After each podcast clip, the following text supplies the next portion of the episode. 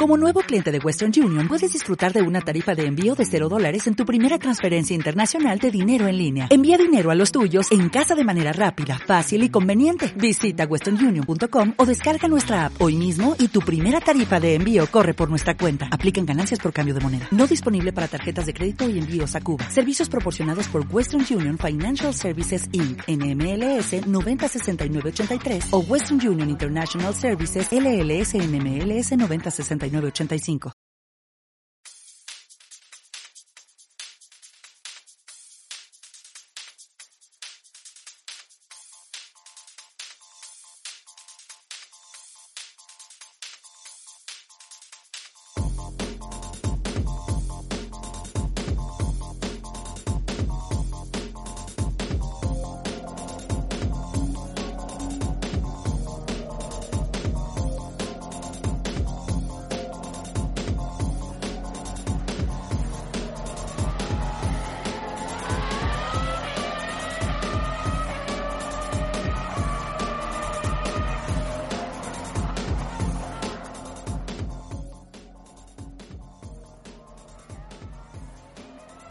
Muy buenas noches, muy buenas tardes, bienvenidos de nuevo un nuevo programa, segundo de esta temporada.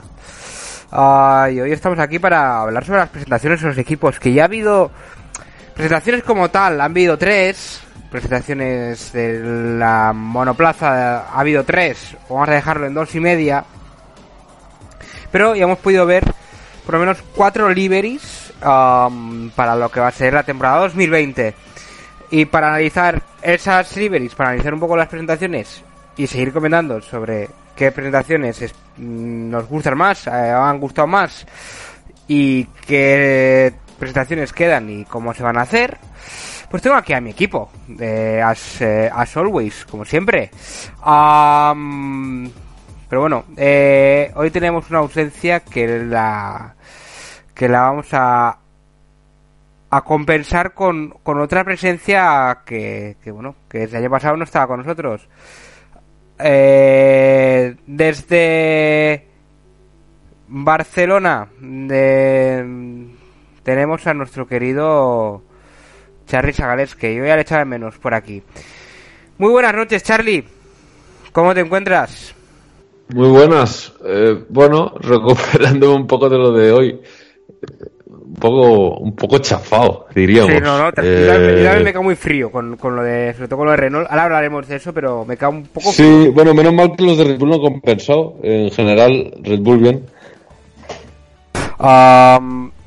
como, tú no estuviste, como tú no estuviste la semana pasada, te hacer una pregunta. Bueno, les hice una pregunta. Uh, porque, bueno, en invierno, eh, durante el parón invernal de Fórmula 1, hemos tenido mm. WEC, hemos tenido Fórmula E, hemos mm. tenido el Dakar Hemos tenido 24 horas de Daytona y hemos tenido 12 horas de Bathurst. Por hoy, eh, solamente alguna categoría inferior por ahí que tú sabrás mejor que yo, porque yo tampoco llego a tanto nivel. ¿Tú has disfrutado del parón invernal con otras competiciones o has preferido desconectar completamente los coches de las carreras? a ver, eh, siempre aprovecho para, para desconectar un poquito, ¿no? Porque, eh, bueno, siempre, siempre nos va bien, pero bueno, estás, eh, estoy un poco, un poco pendiente también. Eh, entre otras cosas porque, bueno, como sabrás, eh, también trabajo para, para Driver y, y, bueno, hemos estado muy pendientes de, del Dakar con Alonso, con, con Carlos Sainz, em, bueno, pues, eh, explicando lo que iba pasando día a día, ¿no? Que no ha sido poco. Y, nada, pero me lo tomo, me tomo el invierno un poco con calma. Bueno, supongo que un poco es el planteamiento general, ¿no? Sin perder el mundo de vista, pero, pero dejando el estrés para, para el verano y para la primavera. Ah, yo lo decía porque como eso, como categorías importantes hemos tenido varias y carreras importantes hemos tenido varias. Y última pregunta rápida. ¿Valoración de Alonso en el Dakar? Yo creo que muy positiva. Bueno, lo, lo, decía tanto él como Toyota, ¿no? Que evidentemente su objetivo no era el de ganar, y menos teniendo eh, por la escuadra que traía Toyota. Eh, el primer espada tenía que ser Nasser, como si ha sido. Y yo creo que, bueno, le ha pasado un poco de todo en el Dakar. no ha abandonado, ha podido acabar, que era el objetivo prioritario. Ah, ha visto que puede ser rápido. Ha habido etapas de. bueno, hubo una que estuvo a punto de ganarla. Y, y nada, eh, para, para plantearse una repetición, no sé si el año que viene o cuándo, eso ya lo iremos viendo. Eh, yo creo que no, no estamos hablando de ninguna estupidez, ¿no? Eh, no sé si compartéis mi opinión o no, pero vaya, yo creo que visto lo visto y conociendo a Alonso, podemos meter la mano en el fuego de que volverá y yo creo que no nos quemamos. Nos gustará y a mí, o sea, a mí me encantaría que volviera. Y yo os voy a decir, o sea, estar a la altura, incluso muchas veces estar por delante de Ginier de Villiers, que ha sido ya campeón del Dakar con la misma máquina Ah, hombre, es, algo muy positivo, ¿no? Yo creo. O sea, luego está ha tenido, más mochilero, ¿no? Pero... Sí, a ver, sí, no, quiero decir. Bueno, Charlie, es un novato, es como, es como pedirle, no sé, a Alex Albon que ganase carreras el año pasado. Eh, bueno, hay, hay un proceso de aprendizaje, ¿no? Eh, por muy Alonso que seas, por muy supercampeón que haya sido en otras categorías, llegas a un mundo que es muy distinto has tenido una adaptación y una preparación eh, express y bueno, eh, esto requiere su tiempo. Dicho esto, yo creo que hemos visto eh, etapa tras etapa, día tras día, una, una progresión, ¿no? Que yo creo que es lo que lo que lo que se puede quizás valorar más del paso de Alonso por el Dakar y bueno, de, esa lucha, ¿no? Porque eh, nos acordamos de, esa segunda etapa con, con ese salto que tuvo esas accidentes, eh, consecuencias terribles.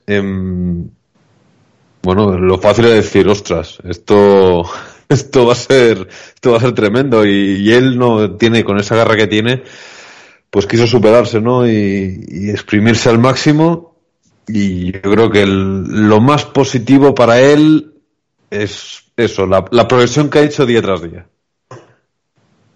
Pues nada, muchas gracias por esta disertación tan buena sobre la actuación de Alonso en la CAR, pero todavía queda por presentar más gente. Eh, vamos a ver, teníamos por aquí también desde Madrid, desde Alcalá de Henares, a Diego Mompo, eh, ah, muy buenas noches, Diego. Muy buenas noches, ¿qué tal? ¿Qué tal, Ebri? ¿Qué tal, Ebri? Buenas noches. rápida valoración de las presentaciones hasta ahora. Pues me ha gustado el Ferrari porque sigue manteniendo ese rojo metálico. Ah, no digas por qué, di directamente una valoración general, por favor. Red Bull más de lo mismo, desde el año pasado, quiero decir. Y Renault me decepcionó mucho. Mm, imaginemos por qué, pero bueno. Ah, ahora os preguntaré sobre las, sobre las uh, liveries. Santiago García, muy buenas tardes, muy buenas noches eh, desde Lorca, desde Murcia. Uh, nuestra indiciclopedia. ¿Cómo estás, Santi? Pues no te voy a mentir, estoy reventado. ¿Mucha bici o qué? ¿Mucha bici? Pues, aunque, eh, aunque suena tópico, sí. Ah, bueno, tú, tú has sido siempre muy dacariano. Entonces, a ti directamente. Desde 2012 no me perdí un programa de eh, teledeporte. Entonces, voy a ir directamente porque ya me imagino que habrás eh, pasado las, eh, el paro invernal con tu querido Dakar. Valoración general, así, de la actuación de Fernando Alonso en, en, la, en el rally sorprendido, pero eh, no, no, voy a añadir nada más de lo que ha dicho Charlie porque si, luego soy yo el que se enrolla. Pero pues, yo voy a aprovechar. Te, doy cinco minutos no más para explayarte. Ha sido un Dakar de 10. O sea, no hay que olvidar, Stefan Peter Hansen 2018 hizo lo mismo que él, sacó, sacó, se cargó la suspensión y la rueda en un bache, en una piedra. Y casos de, gente que se come duna uno detrás de otro. En 2001, si no recuerdo mal, hubo una duna que se cobró cuatro o cinco víctimas y uno hoy en día todavía está en silla de ruedas. Un Dakar también peligroso, hemos perdido a dos pilotos en motos, que es la categoría más peligrosa que hay en todo el Dakar. La verdad es que Eh, se ha perdido dos vidas, eh. Perdona que te diga motos. Sí, eso he dicho. Ah, te digo una, perdón. He dicho dos pilotos. Hemos perdido. En plan, Edwin Straver, Edwin Straver y Paulo González, que me dio mucha lástima, porque, sobre todo porque sí, lo seguía. Cuando yo empecé a ver Dakar, ese hombre ya estaba corriendo. Y era bueno. Mm, bueno, en moto, la verdad que. mm, Ricky Braves no ha dado opción a nadie. han estado muy irregulares su, todos sus contrincantes, todos sus rivales. Y, y es para que vean lo importante que es la regularidad más que la velocidad en el Dakar. En, bueno, en camión el Karginov no ha dado opción a nadie. Pero la carrera más entretenida sin duda ha sido la, la de coche. Eh, no te oigo, pero bueno, eh, Fernando Alonso lo ha hecho de 10. Nadie, esto, como ya he dicho, Stefan Peter Hansen se cargó la rueda. Y aquí el colega, lo de las dunas cortadas. De hecho, en la misma duna, uno la voló y se tuvieron que retirar los dos con problemas de espalda, del cepazo que metieron. Fue pegar una pedazo panzada, me acuerdo. Salían volando. Luego. Claro, el- Fernando Claro, estuvo fue- listo, ellos frenar. fueron, rectos. Sí. Alonso fue más de lado, por eso me volcó también. Sí, pero de hecho, aquí es donde entra Marcoma, que el 80% del éxito del Dakar de Alonso casi que es suyo. Alonso tiene las manos, pero el que lo ha guiado en todo el desierto ha sido él. Y en esa misma, en esa misma duna corta, cuando estaban llegando a máxima velocidad, le dijo, Fernando se corta, se corta, se- la duna se corta. Y entonces Fernando ya tuvo el tiempo justo para poner el coche de lado y dar vueltas de campana, que quieras que no, llegaron al final. Y sin Marcoma yo creo que Fernando Alonso no hubiera hecho, no hubiera hecho nada. No lo hubiera hecho también. O sea, estamos hablando de un copiloto que ha sido cinco veces campeón en moto, que en moto recordemos que la navegación la hacen ellos solos, que ha abierto pista mil veces. De hecho, una de las, de hecho estuvo a punto de ganar una etapa así más de navegación, estuvo liderando una etapa muchísimo tiempo sin apenas perder tiempo. Estamos hablando de 20 minutos, que en es nada. Creo que perdió al final de la etapa, o sea, Fernando Alonso muy bien y Marc Coma extraordinario. Yo, yo siempre lo digo, Fernando Alonso tiene las manos, pero el que lo guía por el desierto es Marc Coma y eso no hay que dejarlo de lado. Y ya por último, por simplemente destacar la igualdad, que no se había visto esto nunca en un Dakar, casi que ni el de Sudamérica, tres pilotos tan pegados. Solo recuerdo Loeb contra Peter Hansel en el Dakar de 2018, no, 2017, que se jugaron, llegaron a la última etapa con un minuto o cosa así. Pero tan, tan, tan igualado y de todas etapas de 500 kilómetros que volvíamos a tener después de venir de Sudamérica, que como mucho eran 300 y poco. Igual había alguna de 400, pero, pero por muchos caminos. Llegar y encontrarnos con 5 segundos después de 500 kilómetros, la verdad es que ha sido, ha sido un espectáculo digno de mención. Y lo mejor de todo es que de los tres que estaban ahí arriba ganó Carlos Sainz, que eso ya, eh, como dije en mi, como Sí. dije en mi vídeo del Brilla, lleva seis, dec- seis décadas seguidas ganando, Claro, 70, claro. 80, 90, 2000, Entre- 2010 y 2020. Entre categorías inferiores, categorías nacionales, eh, No, internacionales, ¿no? Squa- campeón de campeón de squash, de squash en el 79, de rally creo que en el 86, 87 y luego ya los de por los que todos conocemos. Así que nada. Y por último, que se me ha olvidado presentarle ya, casi se me olvida. a Matías de la Rosa, el sobrenísimo. Muy buenas tardes a- allá, eh, Matías. ¿Cómo andas? ¿Cómo va eso? ¿Todo bien? Todo perfecto por aquí. ¿Tú qué? Valoración general de las presentaciones. Am, casi un poquito general. Tampoco vamos a meternos... eh, no te metas mucho en, en detalle porque ahora vamos a hablar de ello. Te, cor- te escucho muy cortado. Ah, ¿Me sí, que, una, hagas una valoración general de, de las presentaciones hasta ahora habidas. Así no te metas demasiado en detalle, porque vamos a hablar ahora del tema, o sea que no te preocupes. Eh, yo te lo diría en forma de Twitter. Hashtag sorprendido. Muy bien, me gusta, me gusta. Así que, así que nada, vamos ya a ir a- al tema. Eh, empezamos ya con las presentaciones.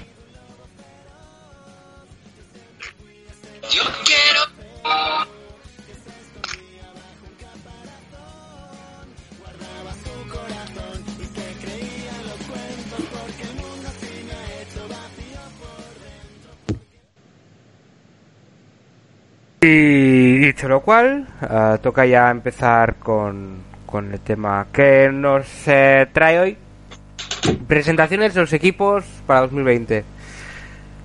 Bien es cierto que presentaciones como tal, como he dicho al principio, solo han habido tres o dos y media, depende cómo se quieran ver. Y y presentaciones de deliveries ha habido cuatro. Um, oficiales, eh, por así decirlo, para la temporada. Así, una ronda. ¿Qué coche es el que más, hasta ahora, el que, o qué livery de las que se han presentado? También entran en juego Haas y Mercedes, aunque no sea la presentación oficial. ¿Qué livery es la que más os ha gustado de las que se han presentado hasta ahora? Bueno, pues eh, voy, a, voy a romper un poco la caja esta yo. Ah, y voy a decir que el Mercedes. eh, parece que, bueno, un- le han dado un golpe de tuerca al coche. El detalle en rojo, más allá del patrocinador, yo creo que también, aunque no le veo mucho el tema, eh, es un recuerdo a, a Niki Lauda, con lo cual toda mi, mi aprobación. Y en general me gusta bastante. Um, venga, Bueno, pues, pues voy yo. No, Iba, iba a iba, ir yo, iba- a decir pero bueno, eh, dale, dale Santi. A mí la que más me ha gustado ha sido la del. Eh, de, de calle. Y la que menos, la del Mercedes. No Ah, era yo muy argumenta. fan de Mercedes. No era yo muy fan de Mercedes y ahora con Ineo, además que las equipaciones que hacen en ciclismo son bastante feas. El equipo tiene su historia también. En el ciclismo no, no, no soy para nada fan. Pero bueno, seguramente sea el que gane el mundial. O sea que Al final, cuando es Bueno. rápido, también es bonito automáticamente, yo creo, ¿eh? Bueno, si no. El año pasado William era el más feo, fíjate. Eh, pues, Cumplieron la norma. eh, eso yo ya sabes que discrepaba contigo, pero bueno. Ah, Mompo, Para mí el mejor Haas, la mejor skin. Y el peor... bueno, aquí se llama Livery, aquí no se llama skin, aquí se llama Livery. Cierto, livery. Se peor colores del coche. La peor livery, pues no sé con cuál, con cuál quedarme. Yo Creo que tengo con claro, ninguno. yo tengo claro, pero bueno, eh, ya lo diré cuando me toque a mí. Matías. Matías. Pues parece que Matías eh... no nos No, lo oye. tenía apagado, perdón. Ah, vale. Lo tenía apagado. Matías, eh, Livery favorita. Eh, la mejor la mejor deco para mí es la de Ferrari y realmente la de Mercedes con ese rojo re- me da a risa total, o sea, no me gustó para nada. Yo voy a empezar por la peor. Mm, igual no es la peor, no sé, el futuro no hemos visto nada. Pero eh, diría que Renault, pero no sé si meterlo en el juego. Ah, y si No, Renault no. Y si no fuera Renault, pues am, probablemente Mercedes eh, sería la peor. Pero hay que reconocer que el Renault negro tiene su puntazo. Eh, tiene A mí su puntito, pero le falta una raya en amarillo y tal. No sé, le metería alguna A ti raya. te gustan mucho las rayas. A Tiene mí razón. razón. Ah, eh, y la que más me ha gustado, pues me apunto la de Santi, el Hash. am, es, bueno, vuelve un poco a los colores que tenía antes el Rich Energy.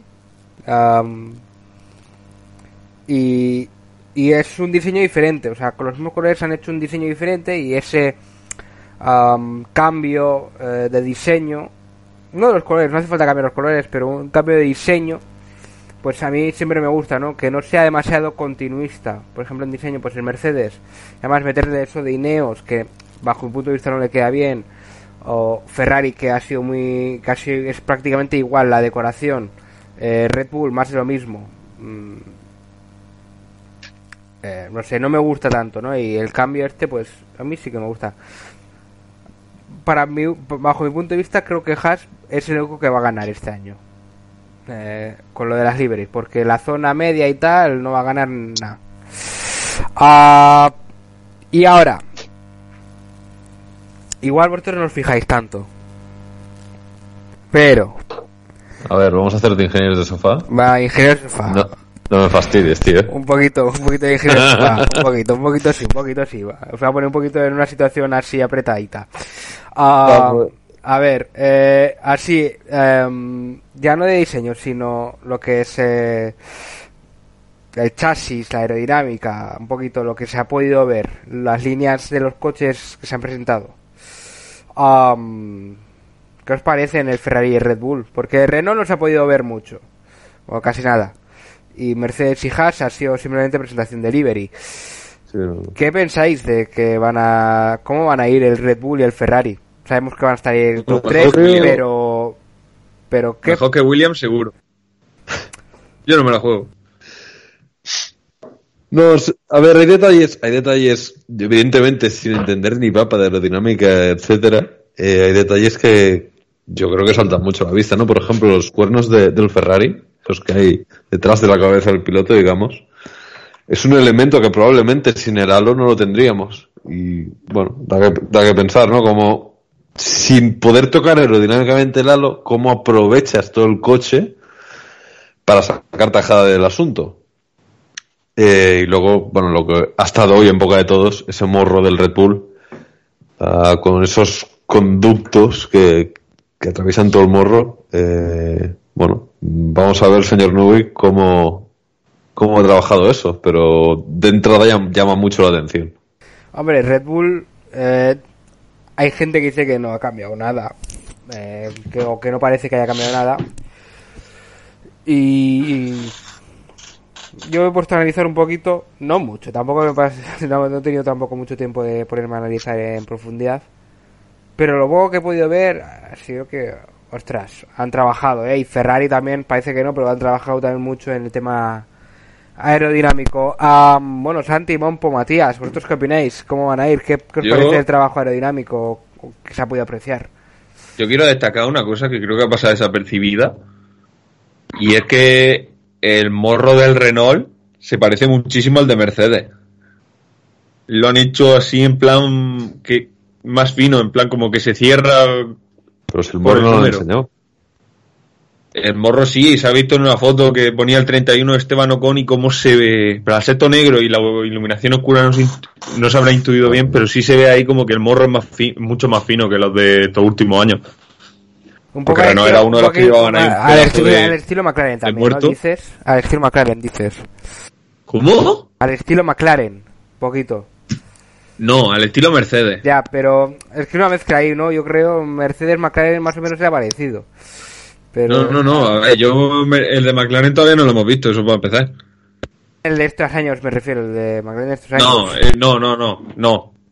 En plan, no esto más estilo Mercedes, de esto de que no tiene ningún tipo de aletín en los lados del morro ni nada de eso. No sé si me estoy explicando. Pero es como el Mercedes, que va ancho y a la altura del número como que se estrecha.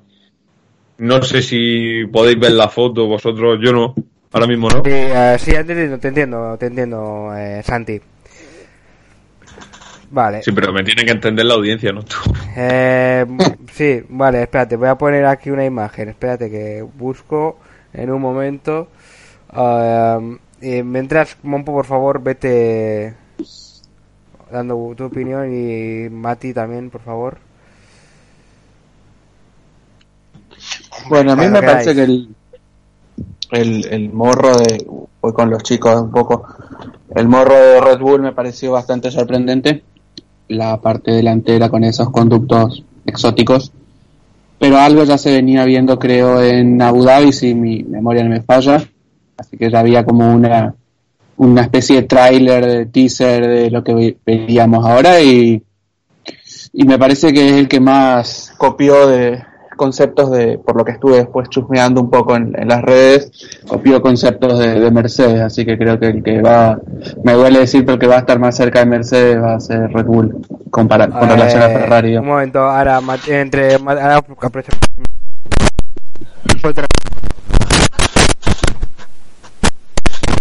No, vale, ya entiendo. O sea, justo donde el número.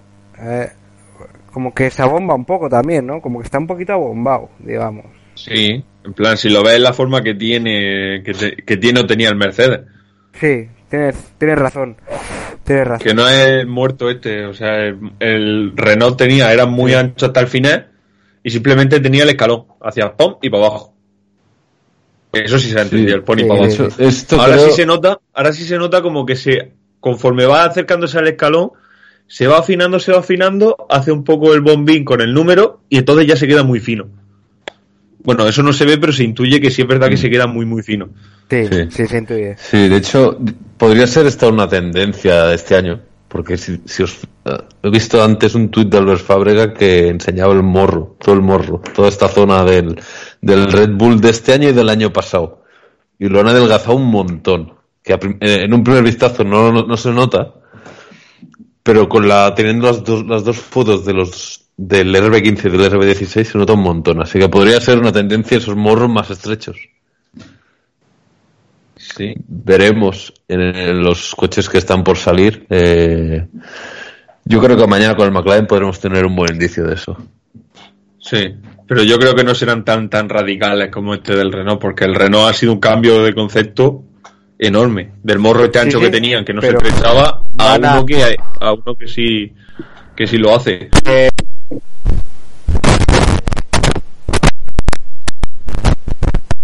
Yo confío en Vamos tener que comprarnos, Yo vamos a confío- tener que comprarnos un traductor para Ibri, porque no se confío- entiende nada.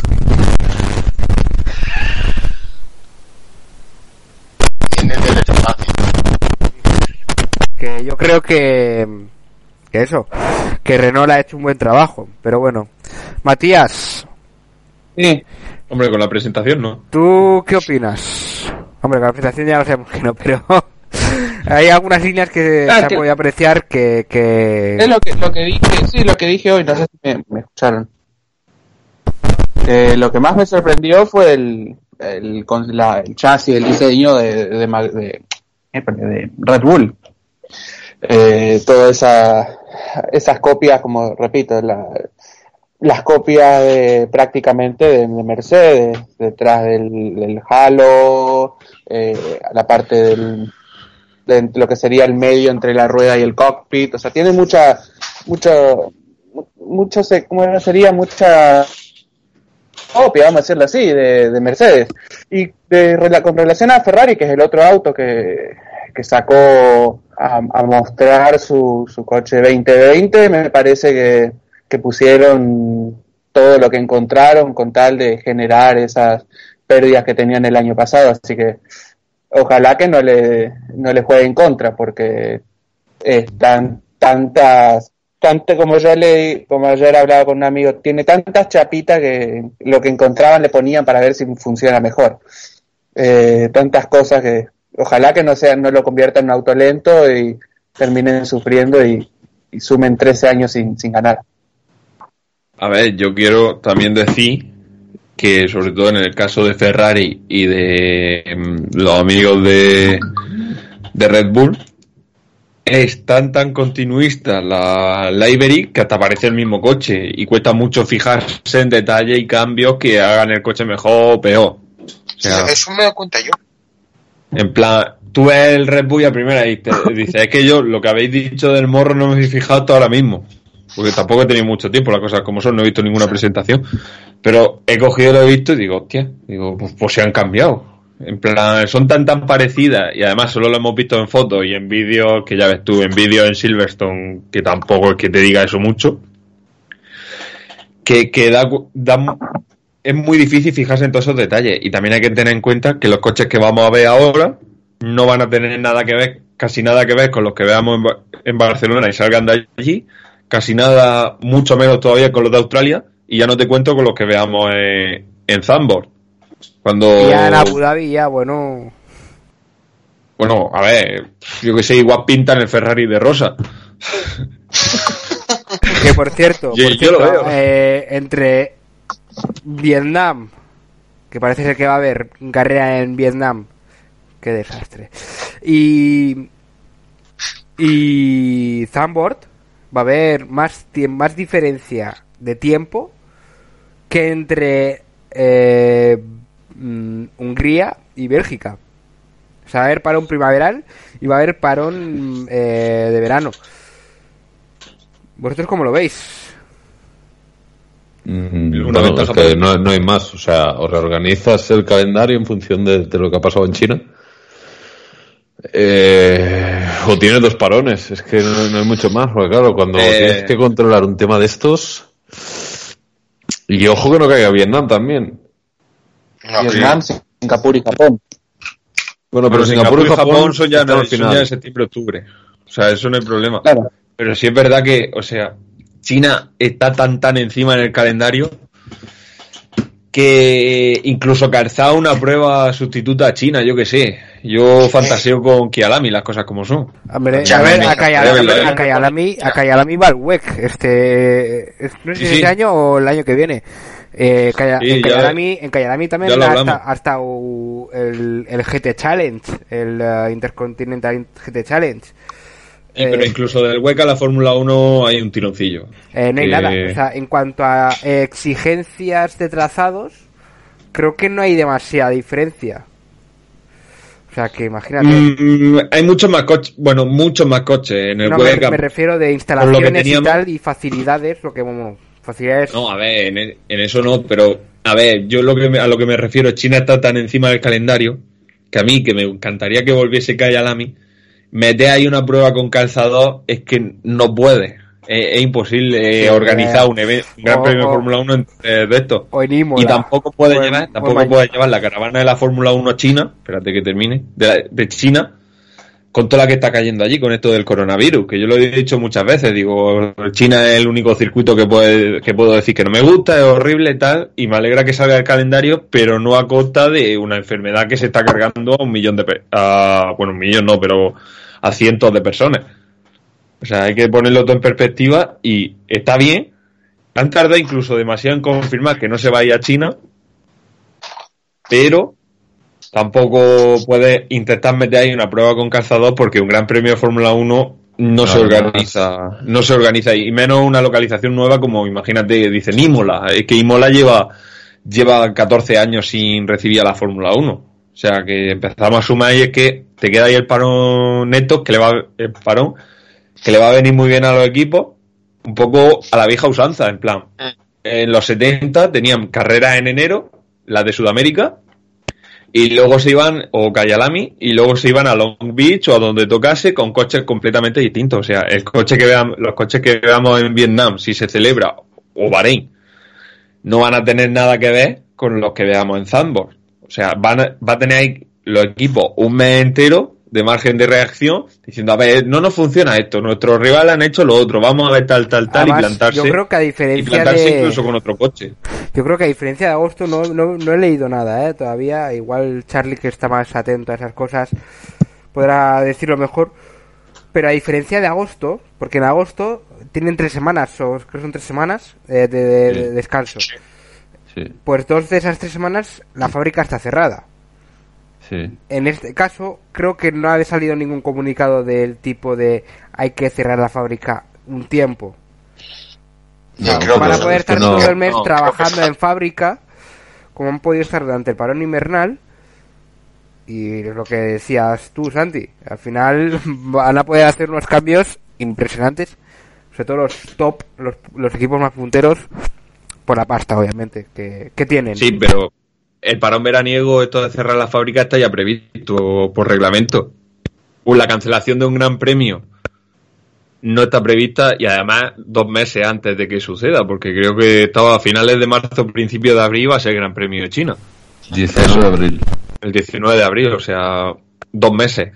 Con dos meses no tiene, no puedes decirle a los equipos a- eso. Y además que lo que he comentado en la antigua Fórmula 1, se hacían carreras fuera de Europa, fuera de Europa, tal, en enero, febrero, y luego se llevaban la caravana ya en, a- en abril, mayo, a España, con coches completamente distintos. Podemos volver a esa época en la que teníamos un calendario, mucho después, en marzo, pero sí, una parte del calendario fuera de Europa, muy, muy diferenciado en cuanto a tiempo, incluso en cuanto a coches, de los que veamos ya a partir del Gran Premio de Holanda en Zandvoort.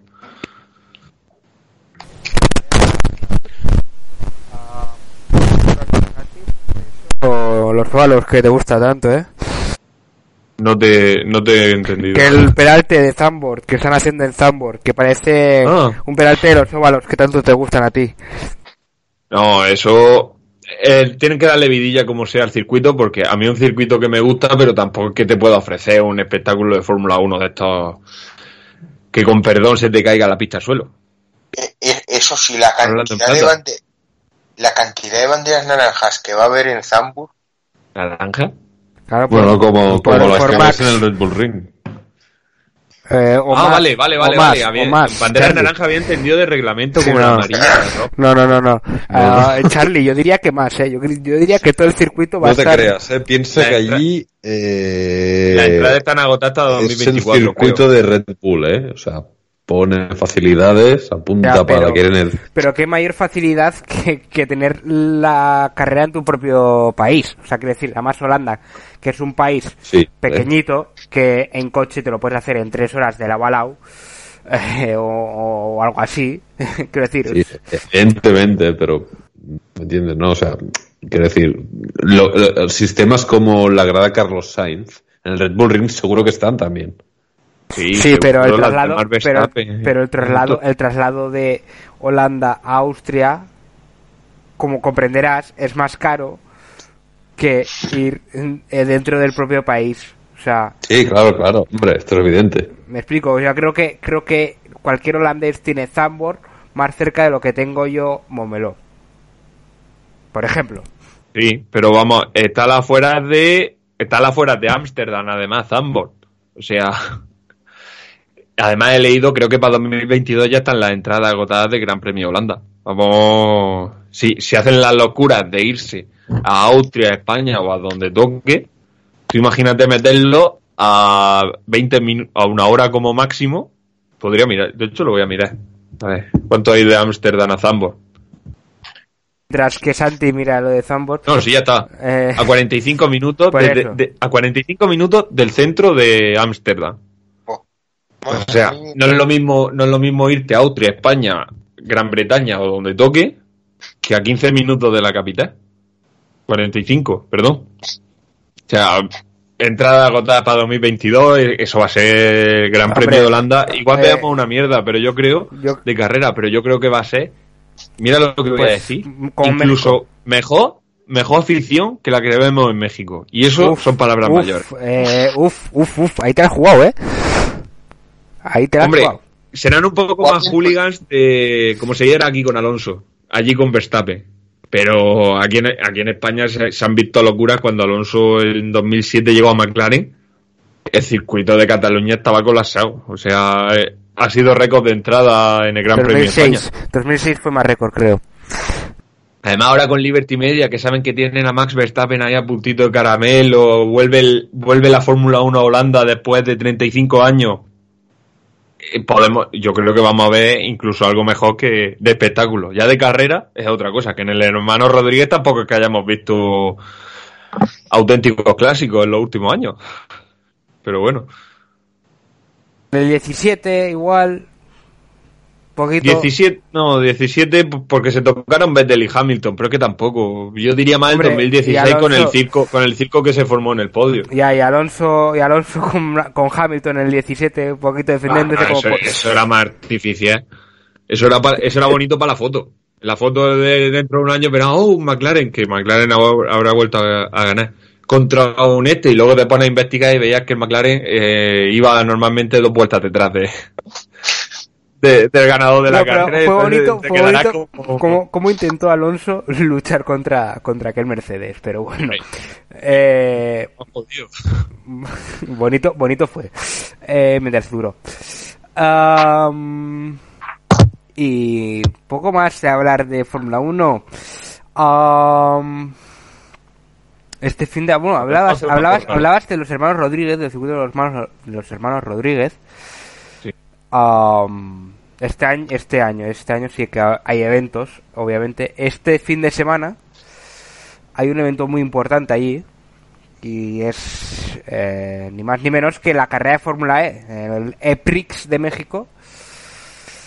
Sí. Eh, Fíjate lo que te voy a decir. Para mí es el peor circuito de toda la temporada.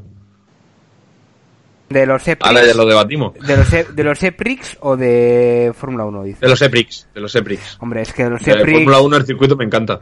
de los E-Prix, obviamente, obviamente, los E-Prix es que tienes circuitazos urbanos, tienes circuitazos urbanos, la gran mayoría, 90%, 95% son ah, circuitos urbanos. Obviamente, eh, a mí los circuitos urbanos me gustan mucho, excepto Hanoi. Ah, bueno, sobre el papel. Bueno, Hanoi no lo has visto. Sobre el papel, Hanoi eh, no me gusta nada. Como decía, decía lo mismo de Baku. Eh, sobre el papel, Hanoi lo odio. Baku tiene el sector del, el del casco antiguo, pero tampoco es, Tampoco es que la aquello- gran Un cosa. reto- A mí, a- a mí no me salvo eso. porque lo tienes circuitos como Mónaco, Singapur, que están bastante bien. Como circuitos. Claro, pero no tiene nada que ver con los de la Fórmula E. Eso. No, no tiene nada que ver, obviamente. Ah, carre- rectas, tienen que ser rectas relativamente cortas, con frenadas. porque si no, no llegarían. desniveles. no- y no llegarían a, a, a- al final de carrera por, por la regeneración de la batería, básicamente. Sí. Y sin desniveles, que es por la razón por la que todavía no corren en, en el Gran Premio de, en el circuito de Mónaco completo. Por Claro. el tema de batería y de consumo de batería. Claro, claro. Otra razón. Y por eso mismo, eh, bueno, iba a decir en Long Beach, pero es que estaba pensando en el Long Beach antiguo. No, en el Long Beach antiguo incluso podrían haber corrido porque es como un poco Milán, un poco más exagerado porque el de nivel mayor, pero serán 200, 300 metros de subida y otros tantos de bajada. ya, pero es que Mónaco es lo mismo, ¿sabes lo que te quiero decir? Sí, pero hay, la, hay más tiempo de subida. O sea, es, más tendida la subida, como se dice en el ciclismo, pero es más, más tiempo subiendo. Mm, no te he entendido muy bien por en, la- en el argot, pero te... Tendida, más tendida que suave, Vale. que, que no está muy empina. O sea, es menos empina que la de Long Beach, no mucho, pero es muchísimo más larga. La subida a Borribase es, es muchísimo más larga. Entiendo, entiendo. Am, pues eso, ahí Eprix. am, luego también los más rallieros. Que no sé aquí quién es el que más maneja de rallies. Tal vez Charlie, tal vez Santi. Igual. Histórico yo. Eh, no, actuales, digo, del WRC. No, no es histórico, no. Vaya por Dios. Yo que Vale, me iba a poner a hablar de Yuha Cancune. Vaya. y de Colin McRae también, ¿no? Oh, qué fantasía. Voy a hacer un vídeo de mi canal. Adoro a ese hombre. Estaba, estaba con una cabra. Y de los Audi 4 Grupo B también, ¿no? De eso, fíjate que me gusta un poco la Audi, pero es que eso me chifla.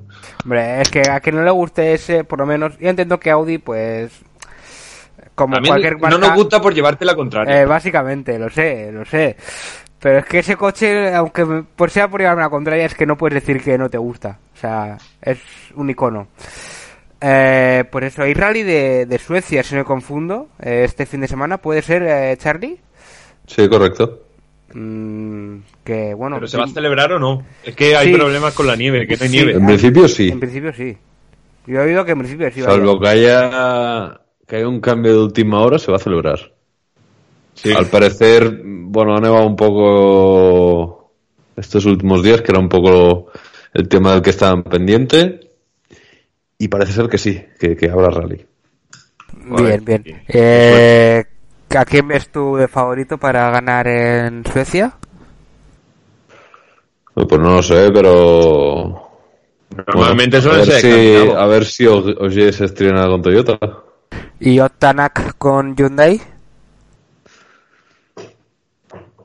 Pues no te sé Bueno. decir. La verdad es que lo sigo muy de refilón el rally. Aquí, aquí nos iría, iría bien el amigo Esteban, pero.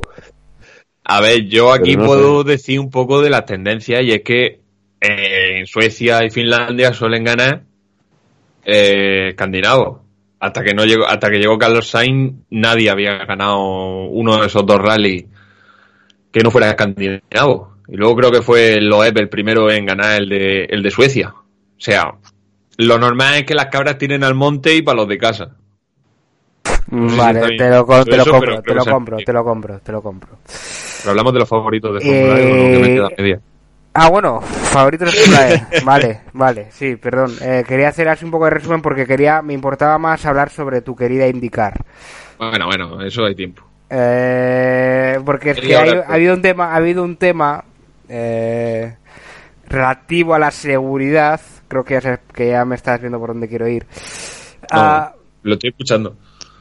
eh, joder. Eh, en fin. Eh, hay un tema que relativo a la seguridad, como fue con el Halo en Fórmula 1, y todavía está por ahí rondando mi meme. eh, que esta vez es con el aeroscreen de, de la IndyCar y que no ha dejado indiferente a nadie. ¿A ti te gusta, Santi? ¿O, o preferirías...? vamos a hablar de la Fórmula E. Eh, de meter un apreto, ¿no? No, a ver, eso lo vemos después, pero vamos a cargarnos ya la Fórmula E, plan, para Vale, que a no se nos quede la Fórmula E colgando. Vale, vale, dale. Dale la Fórmula E. Dale, no querías hablar de la Fórmula E. pues- Ah, yo, Ah, yo. Pues dale, eh, joder. Digo, voy a dejarle a los demás que... Tú querías la hablar de la Fórmula E, tú quieres hablar de la A ver, la, Fórmula for- la, la Fórmula E se está viendo que los BMW y los son los son los- el mejor coche con los tichitas. Y en Santiago de Chile, con toda, en Mieprix, con todo el calor que hacía, eh, sobrevivieron bien, tuvieron buen consumo. Yo pondría, los pondría yo como favoritos, pero claro, en la Fórmula E te puede ganar cualquiera, prácticamente, menos los NIO y los Dragon, que están los, po- los pobres un poco dejados de lado. Bueno, NIO, que, que la marca japonesa ya no está involucrada en la Fórmula E, que tienen, mantienen el nombre por, por cuestiones legales. Pero, no sé.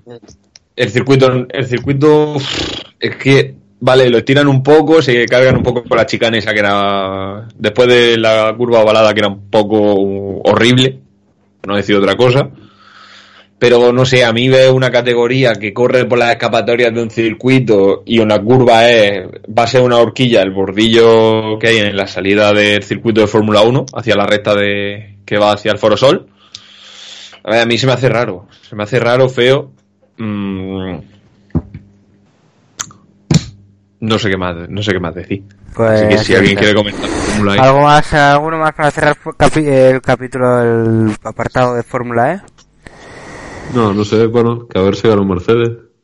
Bandor. Christopher Bandón, aquí lo Hombre, marcamos desde Aquí, siempre. aquí bancamos a, a Bandor. sí, Los sí. Super Bandor, Eh, Bandor. eh, y por cierto, qué cabrón es el belga de, el belga porque joder, vaya a hacer tienen por ahí. Eh, mm, dicho lo cual, um, Indiciclopedia. Cuéntenos. eh, ya ha empezado, ¿no? Eh, algo de la indicar la pretemporada puede ser en el Cota. De hecho, ahora mismo en el canal de YouTube podéis ver los test, que por, por fin se ha secado la pista. Y está, ahora mismo están enfocando a Willpower. Está- Están en ello, sí. Pero. Coméntanos, eh, coméntanos, eh, bueno, primero de todo, ¿cómo van los tests? Eh, estarán, estarán aprovechando los pilotos para acostumbrarse al aeroscreen y todo esto, ¿no? Supongo. Sí, sí además que la pista ahora está delicada. Está, está medianamente seca, pero sí hay. Se ve humedad. Y no se ve tan bacheado como se veía en la, en la Fórmula 1, que de hecho ya me he fijado que, por ejemplo, en la curva, en la curva de cuatro vértices del último sector está, reas- está reasfaltada. Por todo lo que vimos, hay varios parches, se ve reasfaltado donde votaban mucho los Fórmula 1 que sigue siendo un circuito que me, eh, Cota que, que no me gusta mucho, pero el primer sector hay que reconocerse lo que es brutal. Y Y- bueno, vamos a tener bandera amarilla porque aquí vamos a ver quién es. Es Marcus Ericsson, se ha salido de pista. y está Eh. Marcus Ericsson con el chip Canasi, ¿no? ¿Puede ser este año? Sí, sí. Eh, ¿Le veremos hacer mm, cositas al sueco? Esta vez sí, este año sí, con un equipo. Eh, corrígeme si me confundo, pero creo que Chip Ganassi es una estructura más fuerte o un pelín más fuerte de lo que era Arrow SPM, ¿puede ser? Sí, sí, sí, sí, defini- sí, porque además Scott Dixon y Felix Rosenquist, es verdad que igual Dixon y Rosenquist se comen un poco con patata a, Ericsson, pero, pero eh, el sueco lo hizo muy bien el año pasado. Es verdad que Hinchcliffe tuvo una temporada mala, pero estuvo en su nivel, incluso por delante de él. Una temporada buena de Ericsson. No sé, de, a mí me sorprendió gratamente y yo creo que. Yo ya el año pasado dije que iba a hacer un podio y lo hizo en Detroit. En la carrera 2 creo que fue. Sí, en, Y, con, y alguna oportunidad con alguna oportunidad de ganar de atacar a Scott Dixon. Mínima porque llevaba unos neumáticos mucho más decatados y otra estrategia distinta mucho más agresiva. Pero aún así muy yo creo que sí puede ser un nombre muy a tener en cuenta en en este año. No para el campeonato por supuestísimo pero sí alguna actuación como la de Detroit el año pasado le vamos a ver y, ¿Y en y en óvalos? alguna carrera va a estar metido bastante arriba. ¿En, ¿Cómo? Ova- en Ovalos le ves arriba o en Ovalos? En óvalo lo hizo muy bien el año pasado, pero no sé. Es que los óvalos son casi una carambola. Eh, Casi Santino Ferrucci salió de la nada en los, en los óvalos con exhibiciones y se metió casi como mejor rookie de la temporada. Los Ah, óvalos son un poco ya. más impredecibles. Pero, pero aunque sean impredecibles, tú también tienes que buscarte que, que te ayude. Esa, impre- im- esa, esa incógnita tienes que buscar también que te ayude, ¿no? O sea, al final. Y tienes que tener un nivel para que esa incógnita sea menor y sepas am, con más seguridad, con mayor seguridad, de que vas a estar adelante. O sea, por ejemplo, tú sabes que Penske, el team Penske y Andretti van a estar arriba. Si no, Sí, con todos, ver, con la gran eso- mayoría de sus coches. Eso, es- eso es obvio, pero no sé, el año pasado en Barber tuvimos por primera vez en no sé cuántos años una un Fast Six sin Andretti y sin Penske seguro que no estaban y creo que tampoco sin ningún Ganassi, que son por decirlo los tres equipos top de la categoría. Este año eh, carreras de esas se pueden dar en cualquier momento. En cualquier momento puede ser que funcione un SPM Reijal, bueno, SPM, eh, McLaren, Reijal, Carlin no, porque los pobres no dan pie con bola, ni Foyt, pero en algún momento te puede aparecer, como hizo el año pasado Tony Canan, en la en Gateway, creo que fue, y meterse en el podio y dejar los eh, top 3 fuera del podio. Que eso en Fórmula 1, por ejemplo, nunca pasa. Sabes que en 22 carreras que vamos a tener este año, o 21, dependiendo de si reubican China o no, en un Mercedes, un Ferrari y un Red Bull vamos a ver por lo menos en todos los podios. Es imposible que de los- esos seis pilotos ninguno acabe en el podio. Ni siquiera en Brasil, ni siquiera en Alemania el año pasado, que fueron carreras loquísimas. Ah, De hecho, en, en Alemania fue la, la carrera todo lo loca que tú quieras. Pero primero un Ferrari, segundo, segundo un Re- no, primero un Red Bull, segundo un Ferrari y tercero no fue Bottas pues porque al pobre le cuesta adelantar. y, se la- y se comió un muro también. Sí, bueno, eso por devenir de la conversación vino eso. bueno, eh, Brasil digamos que fue más loca entonces, porque tuvimos Brasil solo- fue muchísimo. Eh, Brasil fue una locura, una locura de principio a fin. De hecho, para mí es la mejor carrera de 2019 y a mí, y a mí no me vende en Alemania. Porque fue un caos, sí, pero fue un caos en seco, que es muchísimo más difícil que pase, porque aparece la lluvia con, los compuestos de Pirelli que, no funcionan. Que sí es verdad que a Magnussen le dio por poner los neumáticos de seco cuando estaba empezando a llover, pero yo qué sé. Eh, y el resto le ¿A qué siguieron. hemos venido a jugar? Y el resto le ¿A siguieron. qué hemos venido a jugar? O sea, Haas, No, Haas se la o sea, y, y luego el resto le copian a Magnussen. Es como, Claro. hola. Es como si ahora mismo. Magnussen, el lo que es, animó la carrera de todo. programa. ¿Perdona, Santi? ¿Eh?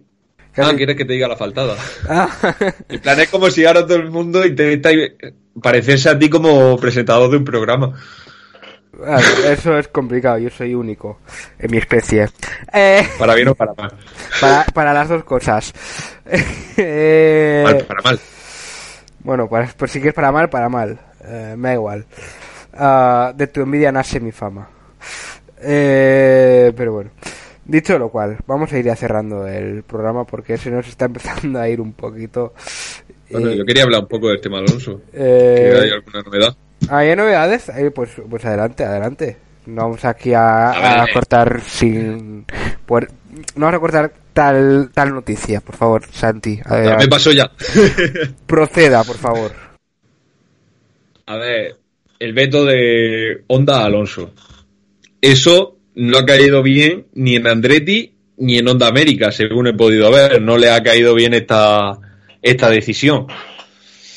Y pues bueno, eh, según Kevin Lee de Trackside, eh, periodista, eh, Andretti, ya que no puede tenerlo en, ya que no puede tenerlo en su equipo, está buscando reubicarlo en un equipo de, de Chevrolet. Esto parece indicar que no va a acabar en McLaren, que el tercer coche de McLaren va a ser para otra persona. pare- Igual me equivoco.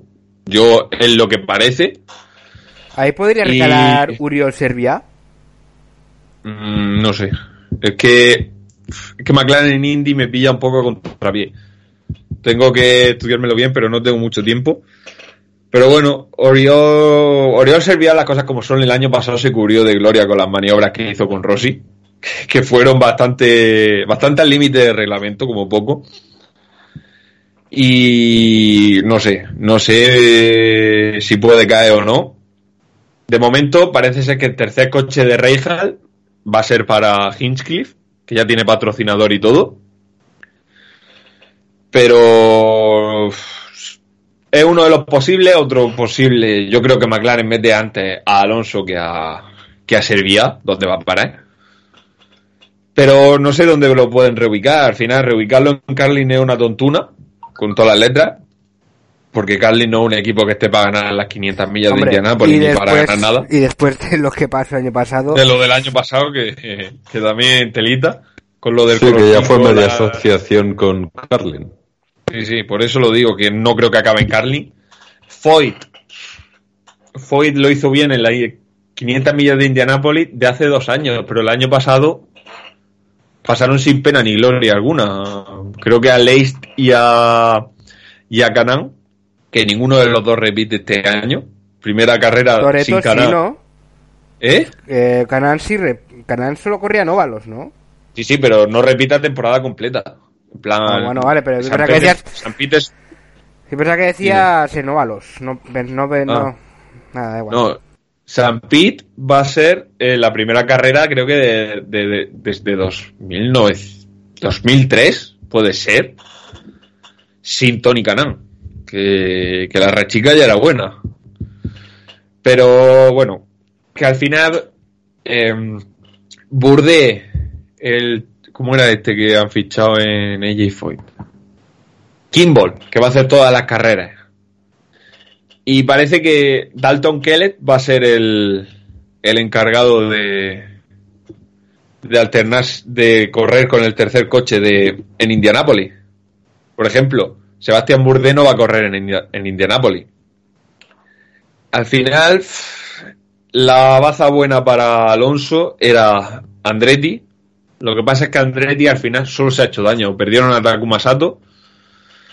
Eh, y ahora han perdido a Alonso por renovar con Honda. Fue un poco ahí el circo que montaron a la hora de renovar con ellos. Al final le ha salido más caro de lo que ellos pensaban. Ganassi, yo creo que igual un cuarto coche de Ganassi para Alonso puede ser una opción. Pero Chip Ganassi no ah, va no, con espérate, Honda. Ganassi Ganan- Honda. ganan- Ganassi. ¿Y Penske? No, Penske solo es para hombres de la casa. Muy raro, eh. De hecho, Castroneves, eh, Scott, espérate a ver si me acuerdo el nombre de este chaval, Scott McLau- McLaughlin, creo que se dice, Scott McLaughlin. Que creo que está en los V8 de Australia con el equipo Sí, Penske. bueno, es. Pues este año- viene- si, no me, si no me equivoco, viene de ganar. Sí. Este año va a correr eh, el Gran Premio de IndyCar y no correr las 500 millas de Indianápolis por compromisos de calendario, que supongo que será una carrera de la V8. Eh, so- Joseph Newgarden, Will Powers, Simón Paguenot, son hombres de la casa y si tú miras atrás los coches extras que han sacado sido para Juan Pablo Montoya, Castro Neves, eh, así, que es para gente que ha estado en el equipo y que ha demostrado la baza, si quiere correr Alonso con Penske, meterse en Penske a temporada completa. Pero parece ser que descarta una temporada a tiempo completo Fernando Alonso y eso al final lo único que le va a hacer es lastrar su, sus posibilidades de hacer algo. Eh, ¿Y tú verías muy positiva una actuación, una temporada a tiempo completo de Fernando Alonso en, en la Indy? Sí. Vale, pues eh, claro, conciso y No me directo. lo voy a pensar. Claro, conciso y directo, no hay más. Ah, vamos a ir ya cerrando porque si no se nos alarga esto demasiado, chicos, y, y lo que no queremos es aburrir a, a nuestra audiencia, lo que queremos es que se diviertan, se lo se puedan, puedan disfrutar con nosotros y de, puedan desconectar al menos una hora de, de su vida eh, semanal para poder escuchar cosas que les gustan. Así que nada, vamos a ir cerrando. Desde Barcelona hemos tenido hoy a nuestro querido Charlie Sagales. Um, en Twitter, Charlie SG15, si no me confundo. Eh, Lo, lo has dicho bien. lo he dicho bien, lo he dicho bien. Eh, nada, muchísimas gracias, eh, Charlie. Y nada, nos vemos, nos escuchamos la semana que viene. Estupendo. Eh, no lo hemos, no lo hemos dicho, em, pero bueno, que el fin de semana pasado eh, ya empezó la pretemporada de MotoGP. Hemos, ya tenemos el primer test. Así que nos ponemos ya a tope. Ah, y Márquez, Márquez se la piñó. Dos veces, sí. Sí. Eh, es, es, es Pero bueno, ese hombre va de caída, de caída en entrenamiento. Es, Tampoco es Marc. una novedad. eh, bueno, Santi, te voy a ir cerrando a ti también el micro, que si no, aquí mm, quieres acaparar todo. Desde Lorca, eh, desde esa región que no existe, desde el desierto, ah, hemos tenido a Santiago García, nuestra enciclopedia. Muchísimas gracias, Santi. Muchísimas gracias y a ver si hay suerte y saliendo de la tele puedo venir más, más por aquí. Eh, exactamente. Desde Alcalá de Henares, Madrid, hemos tenido a Diego Monpo ahí, un poquito más callado. Muchísimas gracias, Monpo. A ti, Ibri. Y desde Argentina, desde el otro lado del charco, desde Formosa, si no me confundo. ah, hemos tenido al sobrinísimo Matías de la Rosa. Muchísimas gracias, Mati. Y nada, nos escuchamos la semana que viene. Matías. Pues parece que Matías eh, se fue hace nada y nada, pues ya me despido yo. Como siempre, desde aquí, un servidor, Ibrahim Estimuño. Eh, un placer haber estado una semana más aquí con, con ustedes, con vosotros. A la semana que viene volveremos para terminar de comentar todas las presentaciones y de hablar ya de, la, de los test de pretemporada de la Fórmula 1. Hasta entonces, nos despedimos. Eh, feliz miércoles, feliz, eh, feliz San Valentín, que viene, que viene ya. Y nada, disfrutar el fin de semana y con la mente puesta en las presentaciones. Hasta el miércoles que viene me despido. Muchísimas gracias y un saludo.